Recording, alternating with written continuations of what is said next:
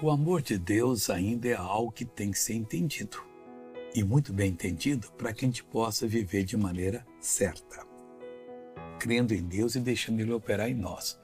Veja o que Paulo falou sobre o Senhor Deus em Romanos 8,32. Aquele que nem mesmo a seu próprio filho poupou. Só tinha um jeito de resgatar, ele dá o seu filho para morrer em nosso lugar. Ele é do mundo da perfeição, deixou tudo, humilhou-se como um bebê, nasceu lá em Belém de Judá, viveu aqui, cresceu sem pecado e depois teria que morrer morte de cruz ainda. Mas Deus não poupou o seu único filho, que nos ama. Preste atenção nisso. Antes, o entregou por todos nós, como nos, como nos não dará também com ele todas as coisas. Amigo, com Jesus nós vamos ter tudo. Tudo que Deus é vai ser nosso. Lute para você não perder a salvação, que vai ser grande sua, o seu prejuízo se você perder.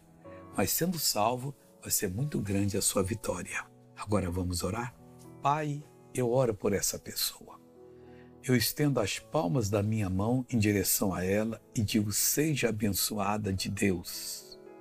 Eu repreendo todo o mal que está nessa vida e reprove e digo: mal, saia dessa pessoa agora em nome de Jesus Cristo. E você diz: Eu recebo. Amém. Bom dia.